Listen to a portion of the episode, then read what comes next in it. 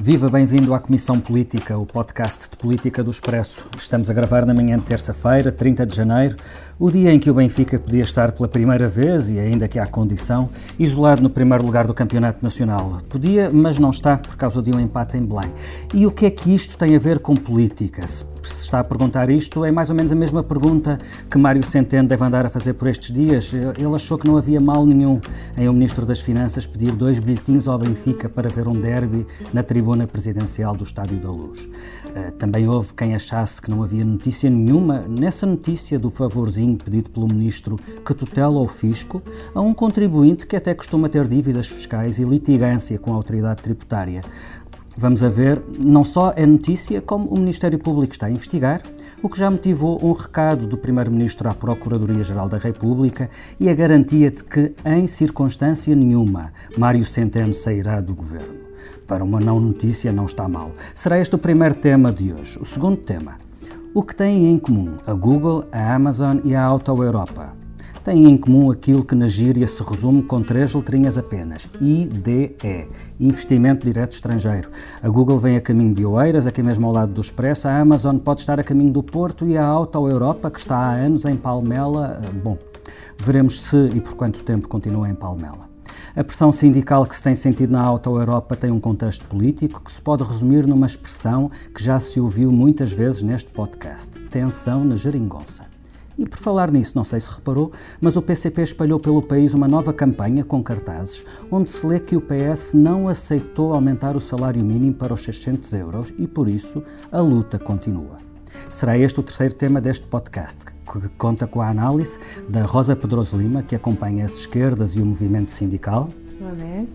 Da Helena Pereira, que é editora de política do Expresso. Viva!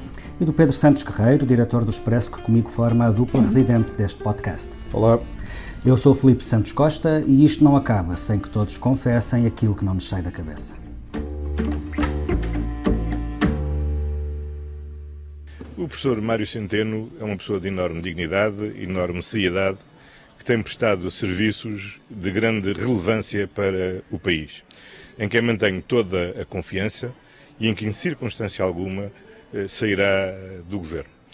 Eh, naturalmente, nós respeitamos eh, a atividade da Justiça, ninguém está acima da lei e a Justiça eh, fará as investigações que entender e nós daremos toda a colaboração que for devida à Justiça. Mas quero deixar muito claro que quem decide a composição do Governo sou eu e que mantenho toda a confiança no professor Mário Centeno. Recebimento indevido de vantagem. É este o crime de que Mário Centeno é suspeito e que constava nos mandados de busca dos inspectores e magistrados que estiveram na sexta-feira no Ministério das Finanças. O crime é punível com o máximo de 5 anos de prisão e é o mesmo que foi investigado no caso das viagens patrocinadas pela Galp ao Euro 2016. Nesse caso, três secretários de Estado demitiram-se mesmo antes de haver buscas e um deles até era uma peça-chave na equipa das finanças. Agora, António Costa garante, como vimos, que em circunstância alguma Centeno sairá. Porque é um homem sério, e só faltou Costa dizer que é preciso alguém nascer duas vezes para, ter tão, para ser tão sério como Mário Centeno, porque deu provas de competência e porque o Primeiro-Ministro acha ridículo o caso que o Ministério Público está a investigar. Pedro, o que é que te parece mais grave nestes últimos desenvolvimentos deste caso? Que o Primeiro-Ministro misture, num caso de justiça, avaliações políticas, eh, de certa forma, como se a competência ou os bons resultados passassem uma esponja sobre suspeitas ou eventuais comportamentos ilícitos, ou a forma como o Primeiro-Ministro apocou as suspeitas do Ministério Público, considerando ridículo aquilo que está em causa? O, Primeiro-Ministro quis matar um assunto à nascença, eh, sobre se a, continuidade de Mário Centeno estaria ou não em causa, por causa dos, eh, eh, de ter pedido dois bilhetes para si e para o seu filho para assistir a um jogo de, de futebol. A maior parte das opiniões que têm sido publicadas é que isto é um caso ridículo. Eu concordo com, com, com essa opinião, ou melhor, a minha opinião é a mesma, em relação àquilo que nós, que nós conhecemos quando o Primeiro-Ministro diz que em circunstância alguma uh, Mário Centeno sairá, sairá, do governo, não é em circunstância alguma, é na circunstância do caso ser só este.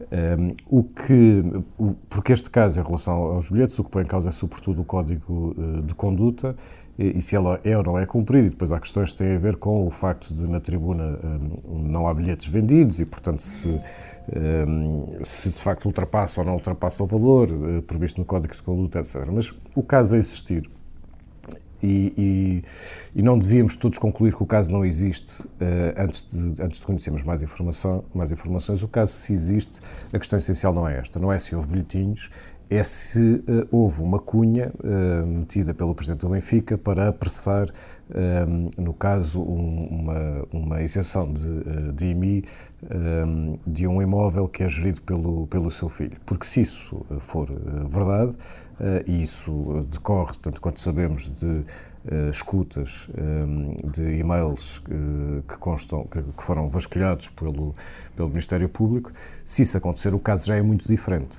Uh, se houver mais do que isto, e se houver cunhas, se houve, se houve uma. Um, um, enfim, se houve um processo fiscal que foi acelerado, então aí o caso já é muito diferente, sendo que vai haver mais consequências disto, como já se viu, e aí há consequências políticas Uh, e pode mesmo haver consequências do ponto de vista da Procuradora-Geral da República, porque já se começou a ouvir uh, pessoas do PS a criticá-la, embora não, não se saiba se ela esteve diretamente envolvida neste processo, provavelmente não. Deixa-me só dizer-te, eh, é uma pena que este podcast não seja filmado, porque os olhares que a Rosa Pedroso Lima estava a lançar-te eram absolutamente extraordinários. E eu suspeito ah, que tens qualquer coisa a dizer sobre isto, não, Rosa. Eu não, não, concordo nada contigo, Pedro, não acho nada que isto seja um, um, um caso ridículo. E acho que uh, separaste o que não é separável. Ou seja, para mim o que retirei daquilo um, é, é é que o, o, a cedência dos, dos bilhetes para o, o Centênio Filho ir ao futebol tem uma ligação direta com o e-mail do filho do Vieira a dizer obrigada pai. Claro, é? sim, Ou seja, esse é o ponto que interessa. Claro, e portanto e são o mesmo processo e é um processo muito tuga e eh, eu estou sempre em minoria aqui pela minha uh, autoexclusão futebolística e para mim é um mistério porque é que uh, as pessoas em Portugal fazem tanta coisa em troco de, de, eh, de dois bilhetes de futebol. Para o futebol, acho isso fantástico. É? O ministro não pode uh, pedir favores, seja ao presidente do clube de futebol, seja ao presidente da, da, da Gulbenkian, seja o que for, percebes?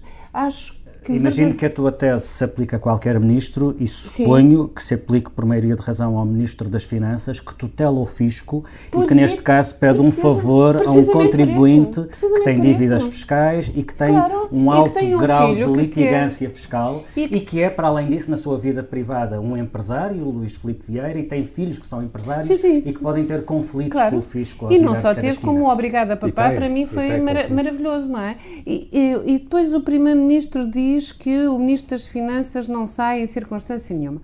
O que é uma declaração política de uma gravidade extrema. Claro que o Ministro das Finanças sai em qualquer circunstância que assim o exija. O Ministro das Finanças não está uh, ao serviço dele próprio, está ao serviço do país. E, portanto, se uh, houver matéria suficiente, esta ou outra qualquer, que o impeça de continuar no cargo. Eu não tenho nenhuma teoria sobre, uh, sobre a espetacularidade de nenhum Ministro das Finanças, quer dizer, não é um cargo onde só estão habilitados Einstein, estão, uh, a nossa história prova. Claramente. E, e, portanto, se não será este. É uma pena, acho que ele desempenhou bem as funções, mas quer dizer, se cometeu crime, se comete irregularidades, se põe em causa, de facto, a, a, a, o, o, bom, o bom serviço da causa pública, obviamente que se vai embora e, portanto, acho um disparate. Mas, mas, mas aí estamos de acordo. Eu só acho que ele não pode sair nesta circunstância, quer ser só. Porque tu separas os, os casos. Bilhetes. Como não, se para ti o pedir um bilhete aos Benfica não, é, não é mal ao mundo. Não, não, eu, para mim, acho que é mal ao mundo. Não, não é isso. Uh, e depois, oh, Pedro, mas tu achas que o Ministro das Finanças pode pedir um favorzinho a um, a um contribuinte?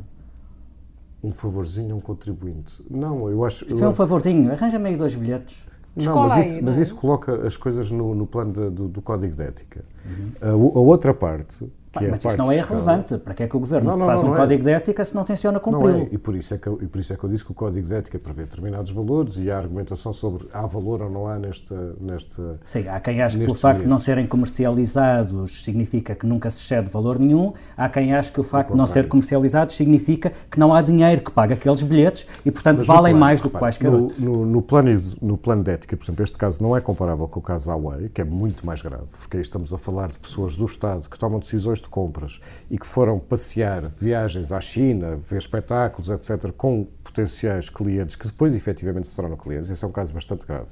O caso das, das, viagens da Galp é muito mais grave do que este, porque implica viagens, implica deixar de trabalhar, implica ir passear para ver, para ver futebol.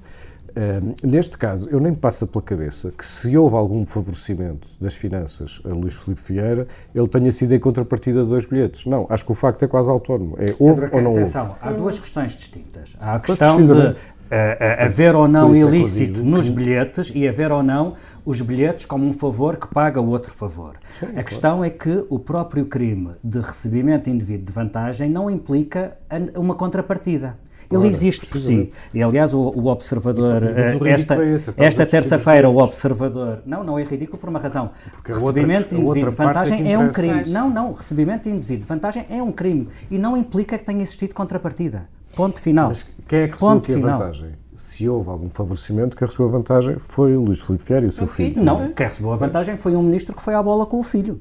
Não sabemos se é essa suspeita do. do não, não, é que se, se, se a é julgar pelo que escreve o Expresso, e eu acredito no que escreve o Expresso, o crime que estava numa, nos mandados de busca era recebimento indevido de vantagem. E o recebimento quem, quem indevido de vantagem não precisa de uma contrapartida. Hum. Pois não, pois não. Não precisa de uma contrapartida. Aliás, o Observador, esta terça-feira, faz-nos o favor de lembrar o papel central de António Costa quando foi Ministro da Justiça e criou este crime, tal como ele está tipificado agora, e na altura, António Costa, então Ministro da Justiça, dizia, abre aspas, a simples solicitação ou simples recebimento de dádivas por um agente público devem ser punidos como crime. Certo. Helena, não é a primeira vez que o Primeiro-Ministro tenta matar à partida a, a, a discussão sobre a, a, saída de ministros. A última vez que o Primeiro-Ministro disse que um ministro não sairia do governo, esse ministro chamava-se Constança Urbano de Souza e, e saiu do governo logo a seguir. O que eu te pergunto é se entende tem razões para estar preocupado. A, validade das declarações do Primeiro-Ministro uh, pode ser curta.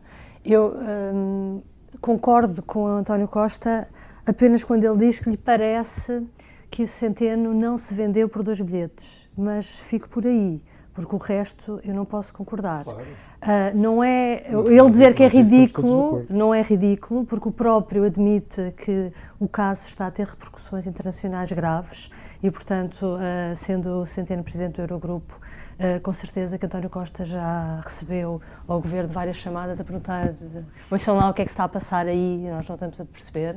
Sim, a Europa uh, isto deve ser uma coisa de terceiro mundismo absoluto, não é? Olha, agora tem precisa de, de e, portanto, pedir favores ao Benfica. E portanto acho que uh, Mário Centeno foi completamente incauto. Há uma ligeireza que já não é a primeira vez que se verifica com, no comportamento de alguns membros deste governo. Uh, João Cravinho, ainda ontem eu ouvia João Cravinho que no passado já, já, já foi responsável por vários pacotes anticorrupção, dizer que não basta uma pessoa considerar-se honrada e ser reconhecida como honrada por todos para poder fazer o que quiser, que é neste caso o que, o que Centeno entendeu e o que Costa também entende, que é ele é uma pessoa tão digna e tão fantástica nas suas nas suas funções. Entra outro argumento para ilibar de qualquer exatamente. suspeito ao ministro, é que ele tem feito um bom trabalho. Exatamente, como exatamente. se os bons resultados tudo, da governação tudo, limpassem suspeitas de outra, de, outra, de outra estirpe. Exatamente. Agora, uh, o que isto põe a nu também é uma grande incomodidade do Partido Socialista e do Governo com o Ministério Público. Já começou, como o Pedro há pouco referia, já, uh, já se começaram a ouvir críticas à atuação do Ministério Público, nomeadamente a uma espécie de, de pressa do Ministério Público em atuar neste caso com buscas muito rápidas em comparação com outros casos de corrupção.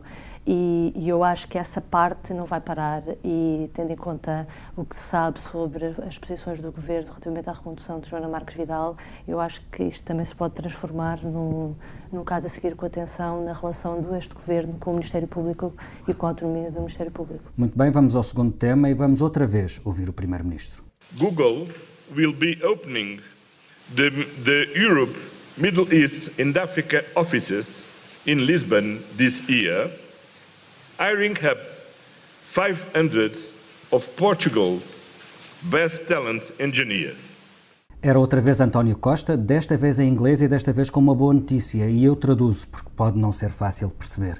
Foi o anúncio feito em Davos por António Costa de que Portugal irá montar um centro operacional em Portugal, vocacionado para os mercados da Europa, Médio Oriente e África, criando em Oeiras mais de 500 postos de trabalho. Uma excelente notícia, apesar das dúvidas e questões que se têm levantado, como será uma boa notícia se se confirmar um investimento da Amazon no Porto. Pedro, uh, seja isto um call center da Google ou um centro de desenvolvimento de apps, uh, Portugal voltou mesmo ao radar do investimento estrangeiro. Sim, e isto é uma boa notícia, vou dizer isto três vezes, que é para, para não parecer que estou a querer relativizar. É uma boa notícia, é uma excelente notícia, é mesmo muito boa notícia. Muito bem. Sendo isto Next. Mas convém já Mas... agora, até porque os, os, governos, isto fez, este tipo de anúncios fez muito lembrar o tempo de Sócrates, quando anunciava muitas vezes as mesmas coisas e dava um grande, eram mil milhões sempre para todo lado, etc. E Neste caso, mil milhões eram anunciados muitas vezes. vezes. Não foi isso, não foi isso que António Costa fez. Ele não falou em mil milhões, até não podia. E esse também é um ponto importante, que é isto sendo uma boa notícia, repito não estamos a falar de, um, de muito capital entrar em Portugal, porque é essencialmente, uh, são essencialmente investimentos que têm a ver com uh, serviços. Uh, não tem a ver, não é uma construção de uma fábrica, não é. e portanto a, grande, a parte mais importante é que de facto isto reconhece. São empregos e é prestígio são empregos, e empregos é sempre bom, é prestígio porque é emprego uh, qualificado, uh, mas estamos de facto, e segundo palavras do próprio, uh, do próprio Governo, não do Primeiro-Ministro, mas de Eurico Brilhante Dias, estamos a falar de uma espécie de, de, serviços partilhados com serviço de televendas e desenvolvimento de, de, de aplicações informáticas. Portanto, são, são sobretudo engenheiros informáticos que trabalharão neste, neste neste centro, que é uma espécie de super call center, mas, eh, e sem nenhum demérito nenhum sobre isso, mas de facto é, é, isso. Sobre a Amazon sabemos, sabemos relativamente pouco. Não se pode comparar isto com o que é um investimento do tipo da Auto Europa, que é, que é um investimento que, além de eh, criar postos de trabalho, cria muito, atrai muito capital injeta muito capital na na economia portuguesa. Mas, mas, claro, é evidentemente uma boa notícia, mas pronto, é bom, é bom percebermos de que é que estamos a falar e é bom saber se houve contrapartidas que foram uh, oferecidas pelo Governo, ou melhor, quais foram as contrapartidas oferecidas pelo Governo, isto é, se além de questões fiscais, que são normalmente aquelas que são usadas, isenções, etc., se uh, foram feitas outros tipos de cedências uh, à Google, que, como sabemos, é uma empresa que prima por não pagar impostos, por uh, estar, um, ehm, pelo contrário, retirar muito uh, dinheiro das economias onde, onde está presente, e Portugal é um, é um, é desses casos, uh, e, e, depois não pagar impostos absolutamente nenhums. Portanto, era bom saber exatamente tudo o que foi negociado pela, entre o Governo e a Google neste investimento, que já agora já tinha sido anunciado na, na, na, Web Summit uh, em Lisboa no ano passado. E em dezembro do ano passado o Expresso tinha uma entrevista com o presidente da Google para esta área do globo, Europa, Médio Oriente e África, uma notícia do João Ramos em que ele dizia chegou o momento de investir em Portugal e, portanto, era já uma notícia uh, pré-anunciada. Pré uh, Ainda sem se conhecerem os contornos desta notícia, o Rui Rio deixou uma pergunta ao Expresso. Porquê é que a Google em Portugal tem de ir para Lisboa? Faz sentido a pergunta? Faz. Na cabeça de Rui Rio faz. Só na cabeça de Rui Rio? Na cabeça de Rui Rio tudo estaria concentrado no Porto, não é? ok, mas faz sentido a pergunta ou não?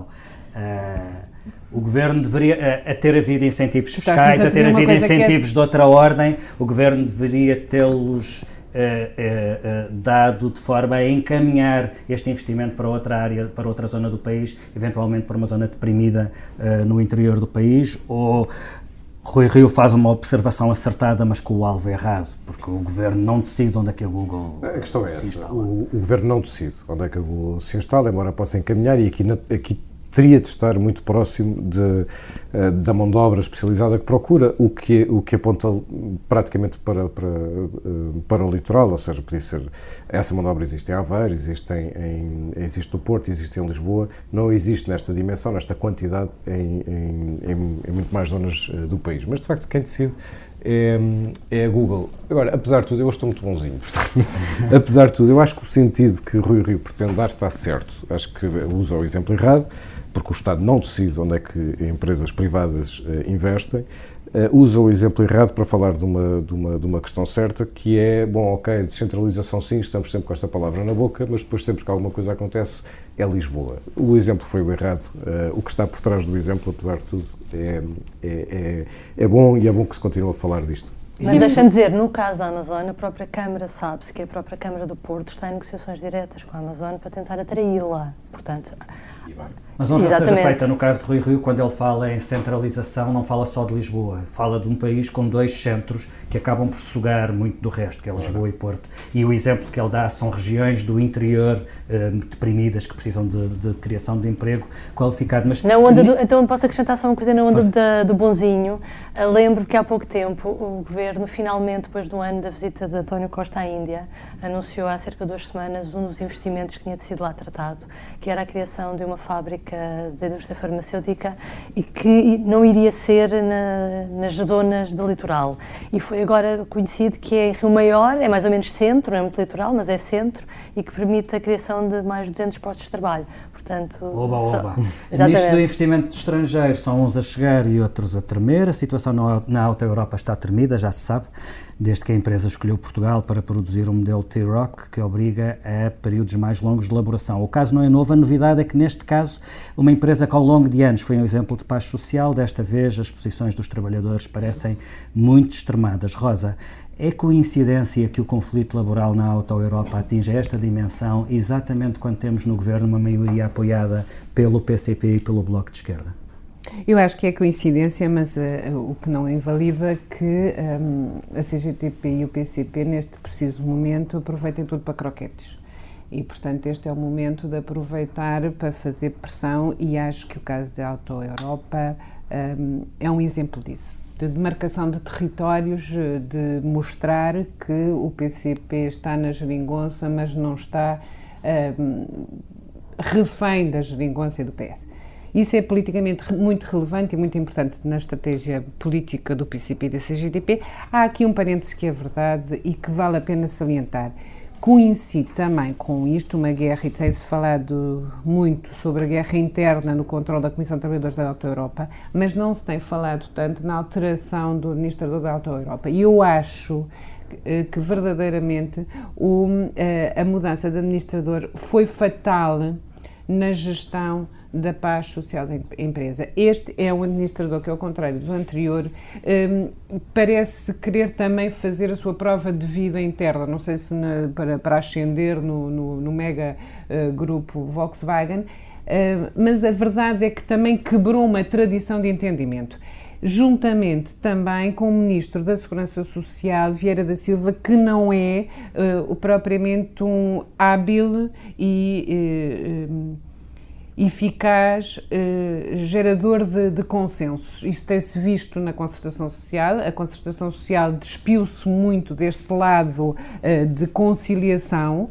Um, ehm, o próprio presidente do Conselho Económico e Social não é um Silva Peneda que se mete em tudo e que tenta gerir e, e, e acalmar ânimos. Correio de Campos é uma figura apagadíssima uh, veio ali fazer o seu final de, de, carreira política claramente e não está para, para muitas chatices. E, portanto, neste caldo de intensa vontade política do PCP e da CGTP de marcar posição de uma alteração do, do perfil do administrador da Auto Europa e um ministro da Segurança Social e um presidente da Concertação Social pouco hábil na construção de, contexto, de consensos, tens aqui um caldo que eu acho que se entornou, claramente. Acho o, que... o secretário-geral da UGT, Carlos Silva, foi esta segunda-feira às jornadas parlamentares do CDS. É uma curiosidade, não é? é exatamente. Vez, é uma estreia. Uh, e, e, e, deixou a pergunta se o diálogo social fluiu durante 20 anos na Alta Europa, porque é que não flui agora?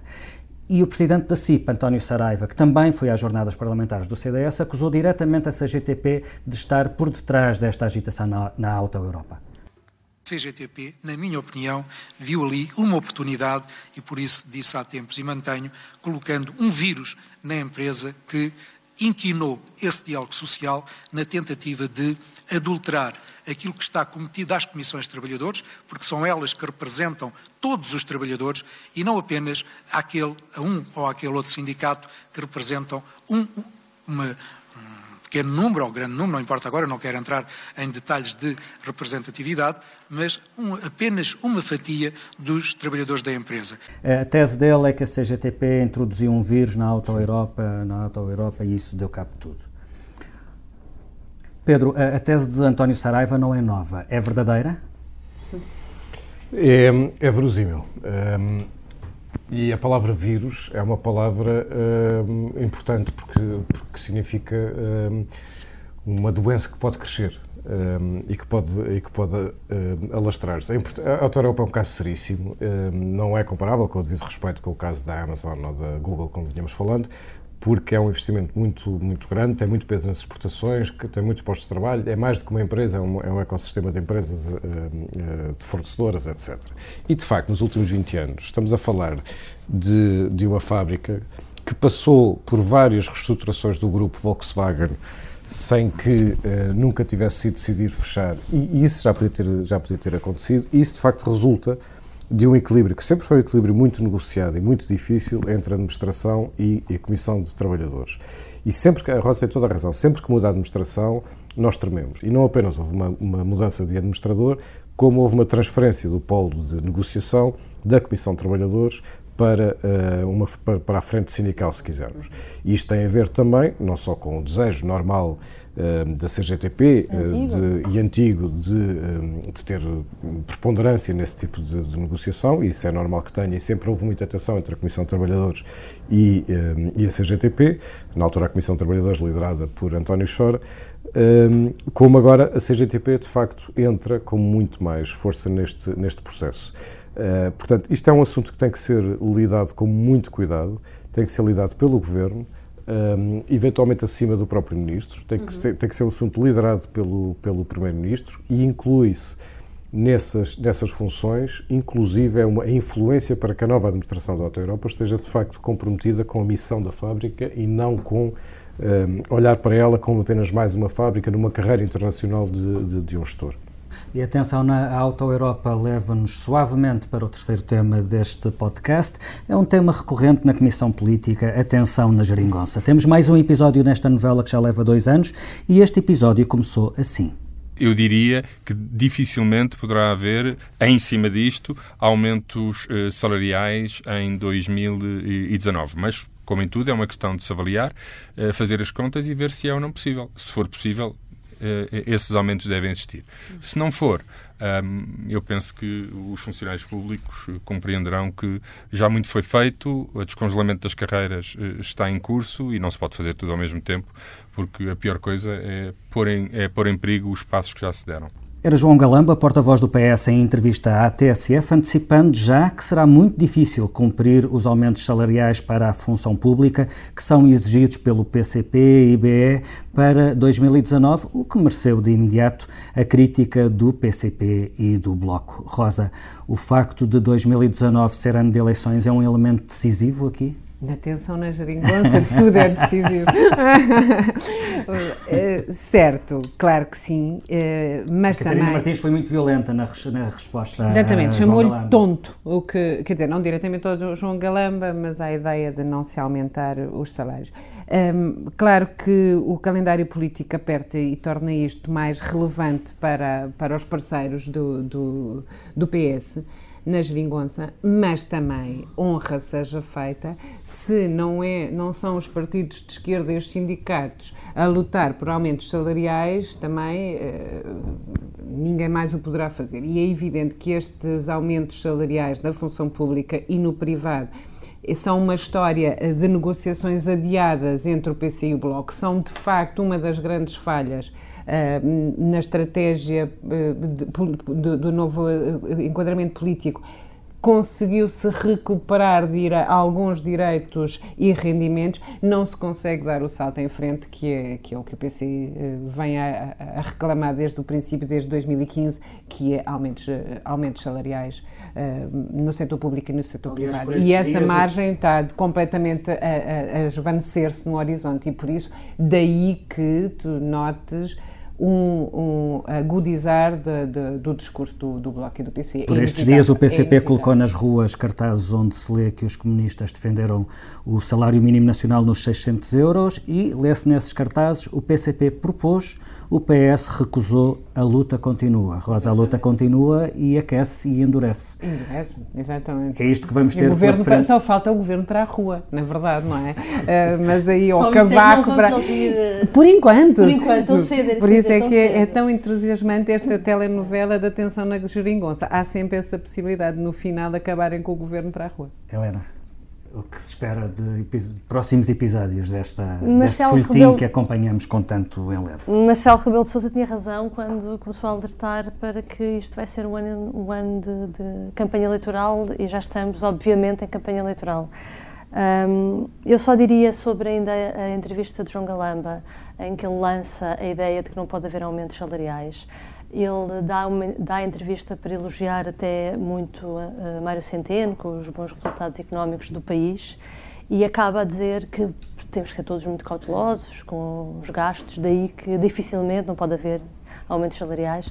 Não sei se o Primeiro-Ministro António Costa concordará a 100% com uh, João Galamba, uma vez que em 2009 uh, José Sócrates tentou uh, repetir a maioria absoluta exatamente com uma promessa de aumentos salariais para a função pública. Portanto, não sei se António Costa pensará exatamente da mesma forma quando for fazer o orçamento de 2019. No Estás mesmo fim que o orçamento vai ser eleitoralista.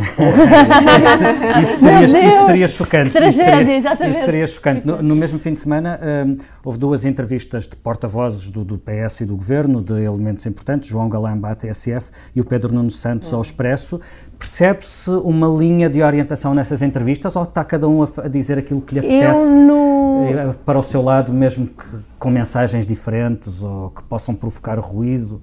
Relativamente a Pedro Nuno Santos, uh, fiquei mais convencida de que ele dá aquela entrevista para uh, se posicionar ele próprio, que é uma pessoa com, com ambições no PS e no futuro, para marcar a sua posição e dizer que, atenção, eu nasci no PS, conheço o PS há 40 anos e toda a gente quer alianças com a esquerda e não me venham cá falar de alianças com a direita, no sentido de se mais tarde o caminho seguido for diferente daquele que ele agora vai estabelecer, ele tem ambições e estará lá para, para dizer eu avisei e, e, comigo as coisas vão ser como eu sempre disse.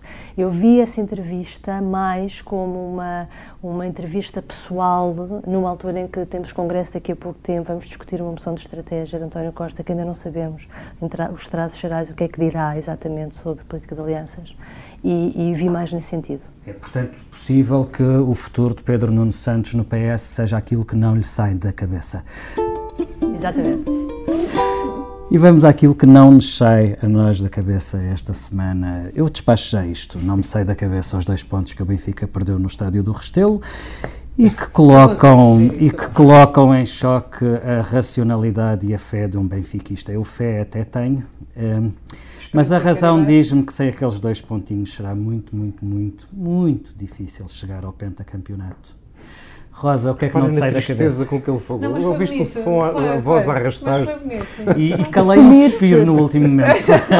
Mas há uma furtiva lágrima. Há uma furtiva lágrima. Rosa, o que é que não te sai da cabeça? Olha, não me sai na cabeça uma fotografia que faz a manchete do, do, do público na última quinta-feira, que é um hino ao fotojornalismo. E tiro aqui o meu chapéu ao Adriano Miranda, que já este já é o segundo grande trabalho de reportagem fotográfica. Eu, eu recordo, é, são duas uh, empregadas empregadas, da, uh, funcionárias da, da Triumph, um, uh, abraçadas e com o punho erguido em sinal de vitória, e a imagem de uh, quando as trabalhadoras da Triumph, uh, ao fim de 20 dias de vigília à porta da fábrica para impedir que fosse retirado o material da fábrica, recebem finalmente a ordem de insolvência. Vitória para estas mulheres foi terem direito ao encerramento da, da fábrica, o que, que significou para elas o direito à indenização e ao subsídio de desemprego. Este é um país onde, de facto, nós nos preocupamos e agitamos imenso nas redes sociais por pequenas coisas, programas de televisão e não sei o quê, e o drama destas, destas trabalhadoras é inacreditável. E, e não teve o abraço, e não tiveram o abraço do Marcelo. O Marcelo não foi, aliás, o Marcelo foge de conflitos laborais como do Diabo da Cruz. Olha, podia também ir à, para a Europa para ver se resolver. Helena, e a ti o que é que não te sai da cabeça? Uh, não me sai da cabeça uma coisa que eu não percebi bem, que é a nova estratégia de prevenção rodoviária do Governo, que passa por um, obrigar as pessoas a circular a 30 km hora em, vários, mais sítios do que atualmente já, já, já é proibido. Drones para controlar a velocidade, bloqueadores para impedir as pessoas de falar ao telemóvel enquanto conduzem, helicópteros também para controlar o trânsito. Isto tudo numa altura em que sabe-se que só há um CAMOV pronto a funcionar para combater os fogos. Portanto, eu acho que há aqui coisas que não batem certo. Espero que rapidamente o Governo é esclareça. É bastante ridículo, até porque é tecnicamente impensável uh, suprimir as Não sei como é que é possível. Os bloqueadores. Uh, não, bloquear seletivamente, portanto, fazer uma coisa do género. Uh, quem vai. Ao, os telemóveis daqueles que estou a conduzir não funcionam é assim da ficção científica. Mas abre a possibilidade também de haver esquemas de bloquear ideias do Ministro da Administração Interna, porque isso também se calhar. Exato. Mas já agora o Miguel Sousa estava a escrever com muita graça que nós devíamos todos fazer aquilo que, que o Governo propôs, que era andarmos todos a 30 horas nas cidades, porque ia ser um caos tão grande que o Governo ia perceber rapidamente. No meu bairro já se anda a 30 horas. Os ciclistas. Um... Pedro, e a ti o que é que não te sai da cabeça esta semana? É, é outro político, outra, enfim, em, em Itália Berlusconi vai voltar uh, nos seus 81 anos. Uh, Itália está numa situação política, enfim, Itália é politicamente sempre uma situação, como sabemos. Uh, e Beppe Grillo está, uh, enfim, há uns anos quando ele apareceu, nós, olha um palhaço, era como dizíamos, mas a verdade é que Beppe Grillo e o seu, o seu movimento está, tem vindo a aumentar o seu peso nas, nas, sondagens. Mas aqui não estamos a falar dele, estamos a falar de Berlusconi, que não é propriamente conhecido por ser uh, palhaço, uh, no sentido de nos fazer rir, pelo contrário, é conhecido por, por investigações e por suspeitas gravíssimas de, de, ilegalidades. Enfim, posso continuar por aqui fora, mas, portanto, voltar Berlusconi aos 81 anos a uma eleição, ainda não sabe muito bem como, é um momento, um, enfim, eu preferia rir-me com o momento, mas não dá muito Como é que se chamavam as festas? As festas do Bunga Bunga ou do Bunga Bunga? Como é que Ora, era? Está, Esse é todo um outro assunto. e, e, e por outro lado, sempre que se esperarmos com a política portuguesa, podemos sempre pensar que a Itália é pior. Ou não. Ou não. Ficamos por aqui nesta edição da Comissão Política, a edição multimédia da Joana Beleza, a ilustração é do Tiago Pereira Santos. Voltamos para a semana com mais palavras, palavras, palavras.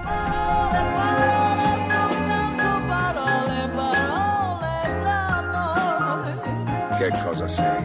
Parole, parole, parole. Che cosa sei? Parole, parole, parole. Che cosa sei? Parole, parole, parole. Che cosa sei? Parole.